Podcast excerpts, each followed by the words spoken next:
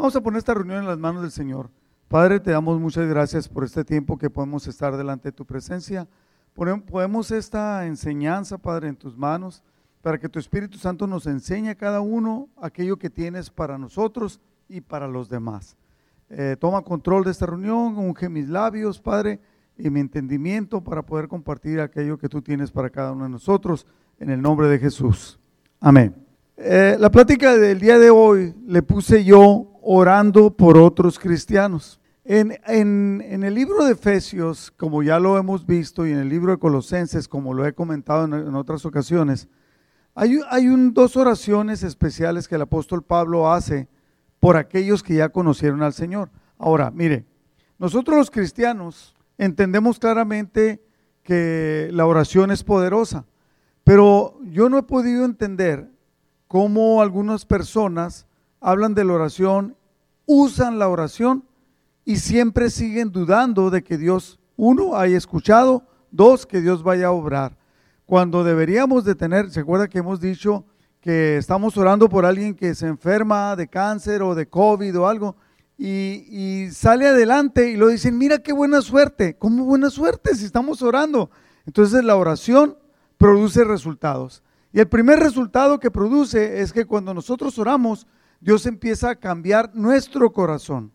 O sea, el primer cambio es un cambio sustancial que ocurre en la vida del cristiano. ¿Por qué? Porque comenzamos a tener fe, comenzamos a creer en Dios y cuando empezamos a ver resultados, nuestra fe se acrecenta, aumenta. Entonces, versículo clave para esta enseñanza es Colosenses capítulo 1, versículo 3 y 4. Y voy a utilizar la NTV. Dice, Siempre oramos por ustedes, está orando el apóstol Pablo por los colosenses. Siempre oramos por ustedes y le damos gracias a Dios, el Padre de nuestro Señor Jesucristo, porque hemos oído de su fe en Cristo Jesús y del amor que tienen por todo el pueblo de Dios. Este es el versículo clave de, esta enseñanza. Y, dice, en la, Reina Valera dice, siempre oramos por ustedes y le damos gracias a Dios, el Padre de nuestro Señor Jesucristo, porque hemos oído de su fe en Cristo Jesús y del amor que tienen por todo el pueblo de Dios. Fíjese bien esto, siempre oramos por ustedes y le damos gracias a Dios porque hemos oído de su fe y del amor que tienen por el pueblo de Dios. Aquí es por los cristianos. Versículo 5. Ambas cosas provienen de la firme esperanza puesta en lo que Dios les ha reservado en el cielo Ustedes han tenido esa esperanza desde la primera vez que escucharon la verdad de la buena noticia. Esa misma buena noticia, o sea, el Evangelio, que llegó a ustedes, ahora corre por todo el mundo, da fruto en todas partes, mediante el cambio de vida que produce. Así como les cambió la vida a ustedes desde el día que oyeron y entendieron por primera vez la verdad de la maravillosa gracia de Dios. Fíjese esto que está diciendo la palabra. A veces cuando leemos como que no alcanzamos a entender, necesitamos un poquito de explicación, fíjese. Está hablando de la fe de los cristianos. Y el amor, cuando viene la fe, empieza un amor por el pueblo de Dios, por otros cristianos. Por eso la plática se llama hoy orando por otros cristianos. Dice, estas dos cosas vienen de la firme esperanza de lo que Dios nos ha reservado en el cielo. Y dice, y ustedes han tenido esa esperanza desde la primera vez que escucharon la verdad. Esa misma buena noticia, o sea, el Evangelio, corre por todo el mundo y da fruto. Fíjese bien, cuando nosotros venimos al conocimiento del Señor, empieza a haber fruto mediante el cambio de vida. O sea, cuando nosotros recibimos la palabra del Señor, la ponemos en nuestra vida, debe de producir un cambio de vida. Yo he visto cristianos, lo digo con mucha tristeza, y digo que son cristianos porque yo no soy nadie para juzgar, porque el ser cristiano es ser un seguidor de Cristo, pero que no ha cambiado su vida. Sigue habiendo problemas en su vida que no han querido cambiar. Orgullo, falta de amor, pecados ocultos, eh, malas amistades, etc. Entonces, pero aquí habla claramente que produce un cambio de vida cuando venimos al conocimiento del Evangelio, desde que lo oímos y no, eh, escuchamos y entendemos. Entonces, cuando escuchamos, entendemos, eso empieza a producir un cambio de vida. Y luego dice, ustedes, se enter, eh, versículo 7, ustedes se enteraron de la buena noticia del Evangelio por medio de Epafras, nuestro amado colaborador. Él es un fiel servidor de Cristo. Un fiel servidor de Cristo es aquel que comparte la palabra. Eh, porque lo primero que nos pide Jesucristo es que compartamos con los demás. Por el amor, por amor. Es muy importante recalcar el amor que Cristo enseñó a sus discípulos. Entonces dice, ustedes llegaron a conocer la palabra de Dios a través de que hubo un fiel servidor, en este caso Epafras, y dice, y entonces compartieron, por eso llegaron ustedes a entenderlo. Nos contó del amor por los demás que el Espíritu Santo les ha dado. Epafras le contó a Pablo que los colosenses estaban cambiando, que había un amor especial, que el Espíritu Santo es el que produce ese amor. Entonces, por ejemplo, tú puedes decir que estás lleno del Espíritu Santo, pero si no se manifiesta en amor en tu vida, difícilmente es el Espíritu Santo. Eres tú tratando de producir lo que Dios debe de producir. Por eso debemos dejar que el Espíritu Santo obre con poder para que entonces la palabra implantada en nosotros produzca resultado. Entonces aquí el apóstol Pablo está diciendo, oramos por ustedes para que la palabra que recibieron produzca cambio de vida, produzca resultados y se multiplique. O sea, que la palabra de Dios vaya hacia otros y sea multiplicado. Y este cambio de vida, esta fe en nosotros empiece a, dar resultado. No hay nada más triste para mí que ver un cristiano que no da frutos. Fíjese, voy, voy a un campo de golf aquí, aquí en Hotville y hay una casa ah, que por cierto ya se está yendo el señor, eh, ya la está vendiendo, y esa casa tiene como seis árboles frutales cítricos. ¿Qué quiere decir cítricos? limones, naranjas, ah, toronjas y, e híbridos. Entonces, veo ahí, hay un árbol que tiene naranjas y hemos agarrado naranjas. Está, en el, está dentro del campo de golf, aunque dice el Señor que le pertenecen a él. Ahora que se, ya se está yendo, nos dijo, primero se enojó y se andaba peleando con personas. Pero ahora ya que ya se está yendo, dijo, agarren todo lo que quieran, de todos ni míos son, están allí en el campo. Pero bueno, una toronja medio amarga. Otro da un fruto que parece limón, pero es naranja, pero sabe a limón. Entonces ni es una cosa ni la otra. Y luego hay otra que produce unas naranjas, las ve usted bonitas, las abre, las, las pela y lo empieza a comer. Y es una naranja ácida, te deja muy mal sabor. Pero en cambio hay otro de todos esos árboles que produce unas naranjas que son jugosas, que son sabrosas, a lo que nosotros esperamos que son naranjas. ¿Sabes que eso mismo pasa con el, con el cristiano? Cuando no dejamos que la fe, el amor de Dios, el Espíritu Santo obre con nosotros, entonces el fruto que producimos es un fruto amargo, es un fruto híbrido, que tiene parte del amor de Dios, pero tiene parte del amor del mundo, cuando lo que Dios espera es que demos un fruto adecuado y abundante. Por eso debemos estar orando por los demás. En este caso, lo que Pablo está diciendo que de acerca de Epafras es que dice, nos contó del amor por los demás que el Espíritu Santo les ha dado. El amor por los demás. Nosotros esperamos que todo cristiano empiece a tener un amor por los demás. Me ha tocado ver, desgraciadamente, cristianos muy arrogantes que parece que no tienen amor por los otros cristianos y son muy una especie, no estoy criticando a nadie, pero es una especie muy individualista, como decir, como decir, ¿sabes qué? A mí no me interesan los demás. Yo, mi relación con Cristo, yo estoy bien. Yo, mi familia, estoy bien. Y los demás que se frieguen, ¿no? El que no quiera, que no quiere. Pero espérate, no hay nada que ver con eso. Claramente aquí está diciendo, el Espíritu Santo da un amor a nosotros por los demás. Y debe ser algo que debe ser totalmente manifiesto. Versículo 9, dice el apóstol Pablo, así que desde que supimos de ustedes, no dejamos de tenerlos presentes en nuestras oraciones. Desde que supimos que ustedes, los habitantes de Colosas, se entregaron a Cristo, entonces los estamos orando por ustedes. Le pedimos a Dios que les dé pleno conocimiento de su voluntad y que les conceda sabiduría y comprensión espiritual En otra, en la Reina Valera dice revelación, que traiga revelación. Esa revelación es una comprensión espiritual. Y cuando dice pleno conocimiento de su voluntad, habla de sabiduría también. Entonces, versículo 10. Cuando esto, cuando esto sucede en el cristiano, es lo que está diciendo el apóstol Pablo, el pleno conocimiento de la voluntad de Dios, y que nos conceda sabiduría y comprensión espiritual, entonces la forma en que vivamos, la forma en que vivan, siempre honrará y agradará al Señor.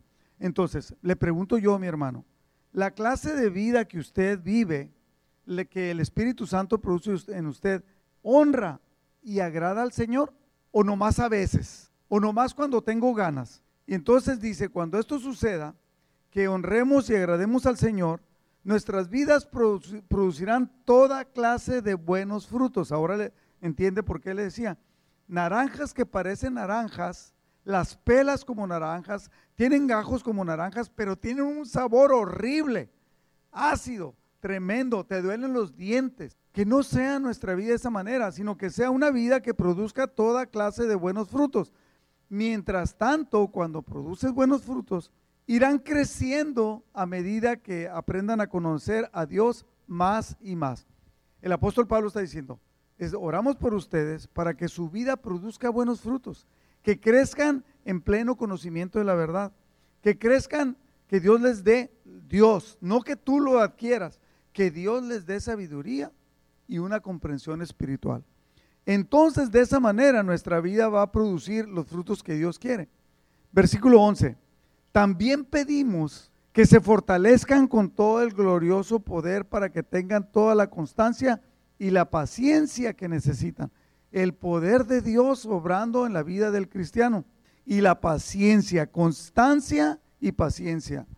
¿Qué es la falta de constancia?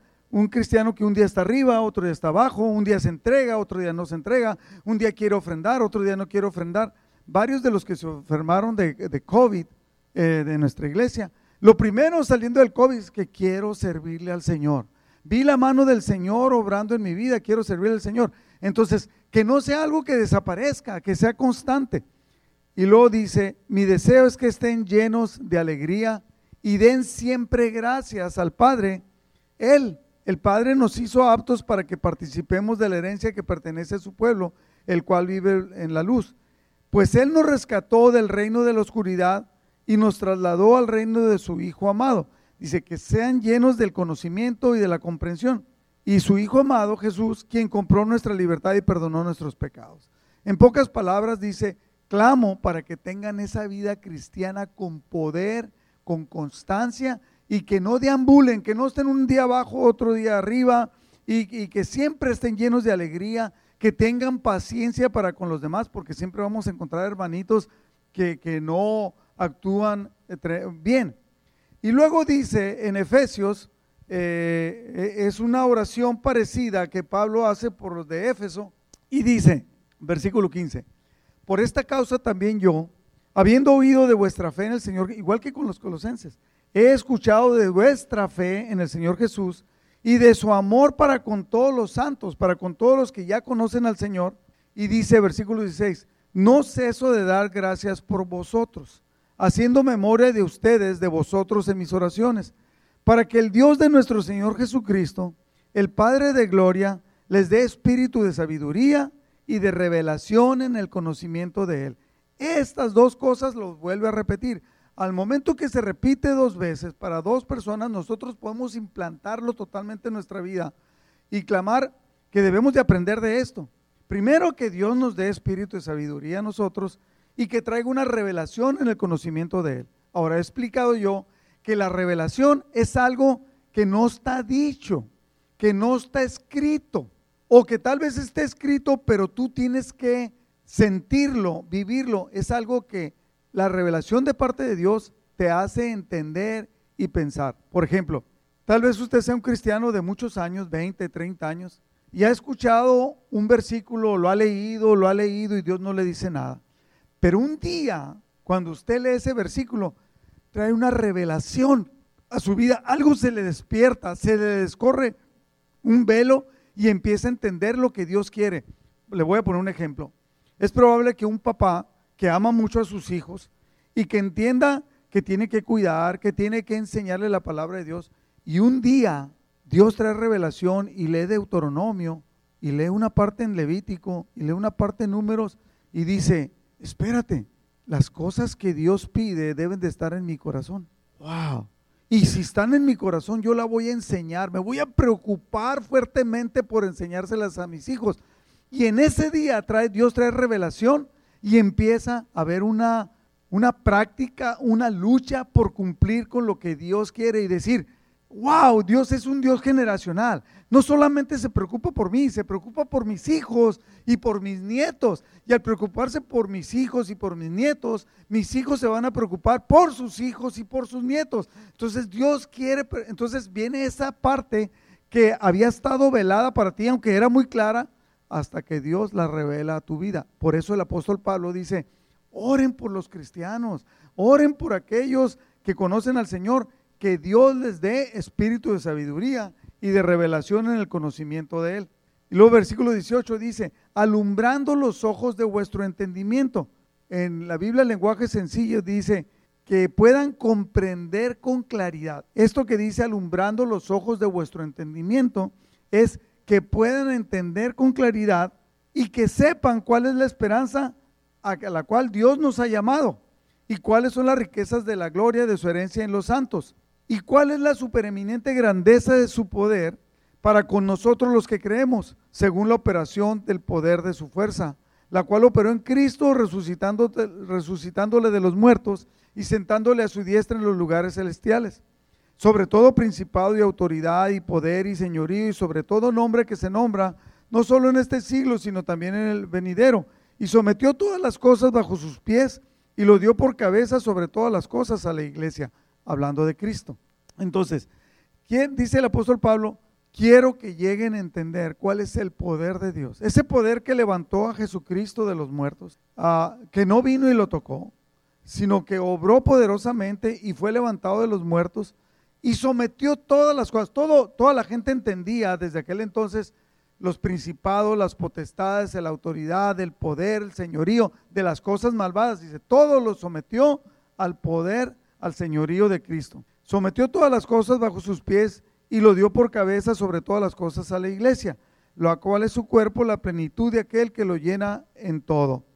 Entonces, ah, quiero, quiero decirle que algo que está pidiendo el apóstol Pablo, aquí que le está pidiendo, que ya lo pidió por los colosenses, aquí le está diciendo a los de Éfeso, dice que la sabiduría, quiero que usted entienda que la sabiduría y la revelación no es algo místico, Muchas personas lo han pensado así como que es algo que, que yo voy a meditar y va a llegar del cielo. Y, no, no, no, no es algo místico. La sabiduría tiene que ver con los principios prácticos y funcionales.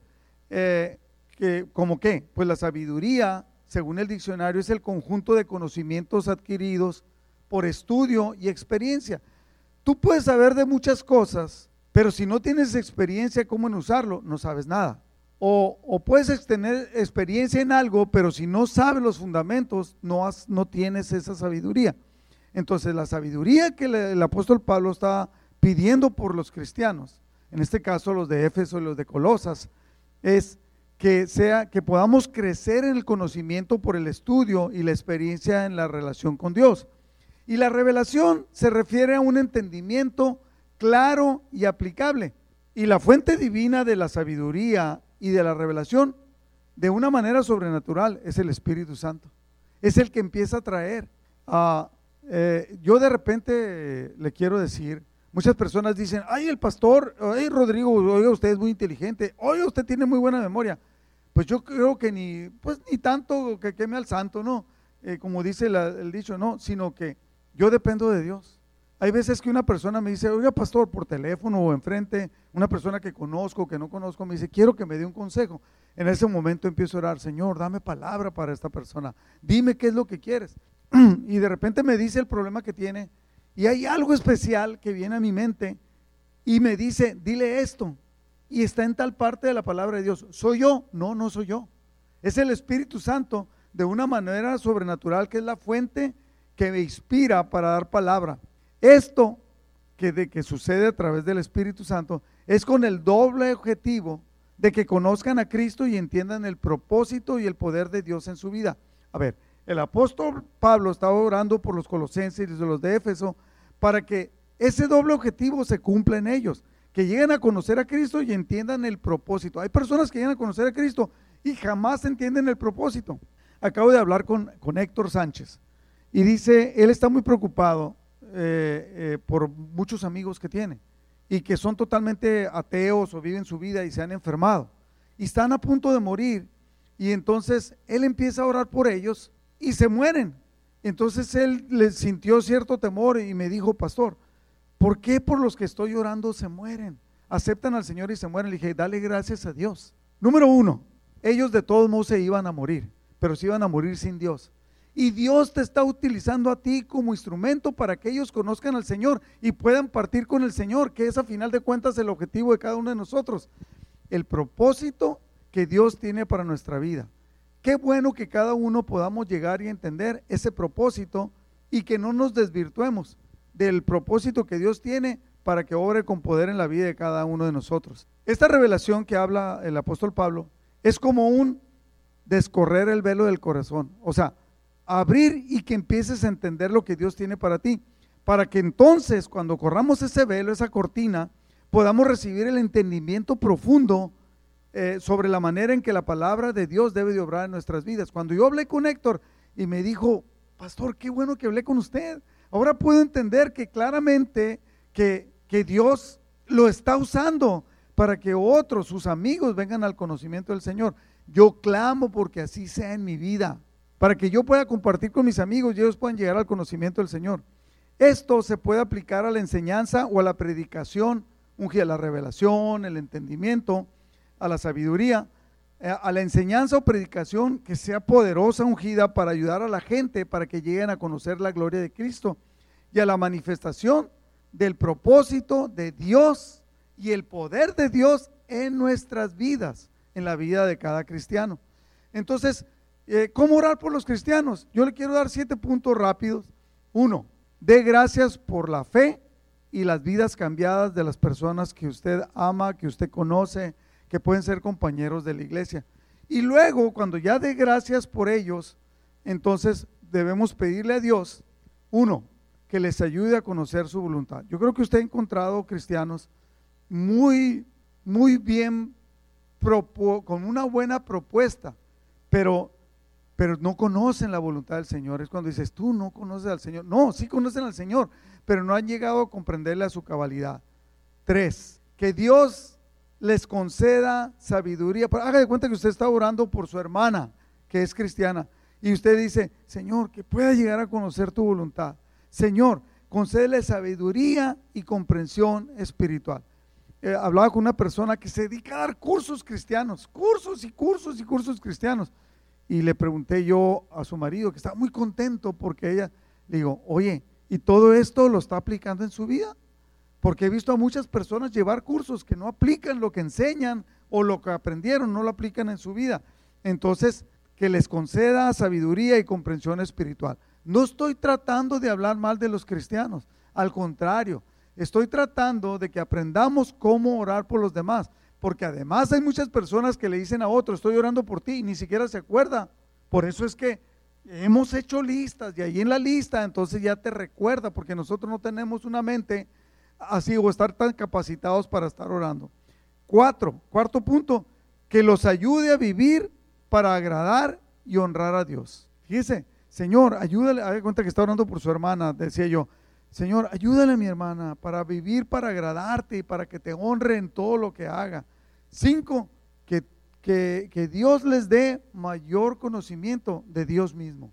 Les dé que cada vez hay una revelación más grande, que puedan crecer. Yo he visto a cristianos que son apenas nuevecitos y tienen un intenso amor por Dios y por las personas, pero todavía les falta mucha profundidad. Eh, y seis, que les dé fortaleza para que tengan constancia y paciencia. Yo creo que es, es como un proverbio, ¿no? De, de cristianos que están bien entregados y los también fríos, y los también entregados y los también fríos, y los también entregados y luego de repente no nos están fríos, ya se murieron espiritualmente y al rato vienen otra vez. ahí es donde viene que le pidamos a, los, por a Dios por los demás hermanos cristianos para que tengan constancia y paciencia, porque pasamos por muchos problemas y muchas cosas. Y séptimo, que Dios los llene de alegría y agradecimiento. Un cristiano siempre debemos de ser ah, alegre y ser agradecido. Hay muchos que son muy amargados, no tienen alegría, y, pero sí tienen a Cristo. Entonces, que sea una revelación, un entendimiento.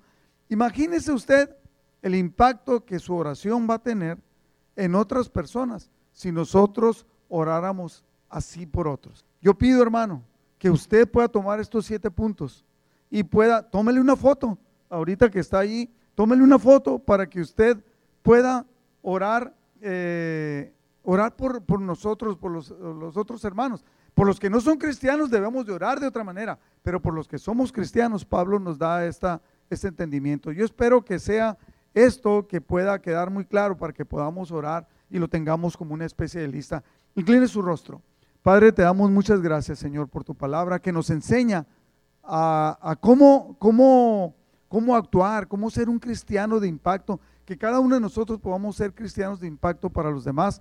Yo bendigo tu pueblo, Señor, con la autoridad que tú me has dado, en el nombre de Jesús. Amén.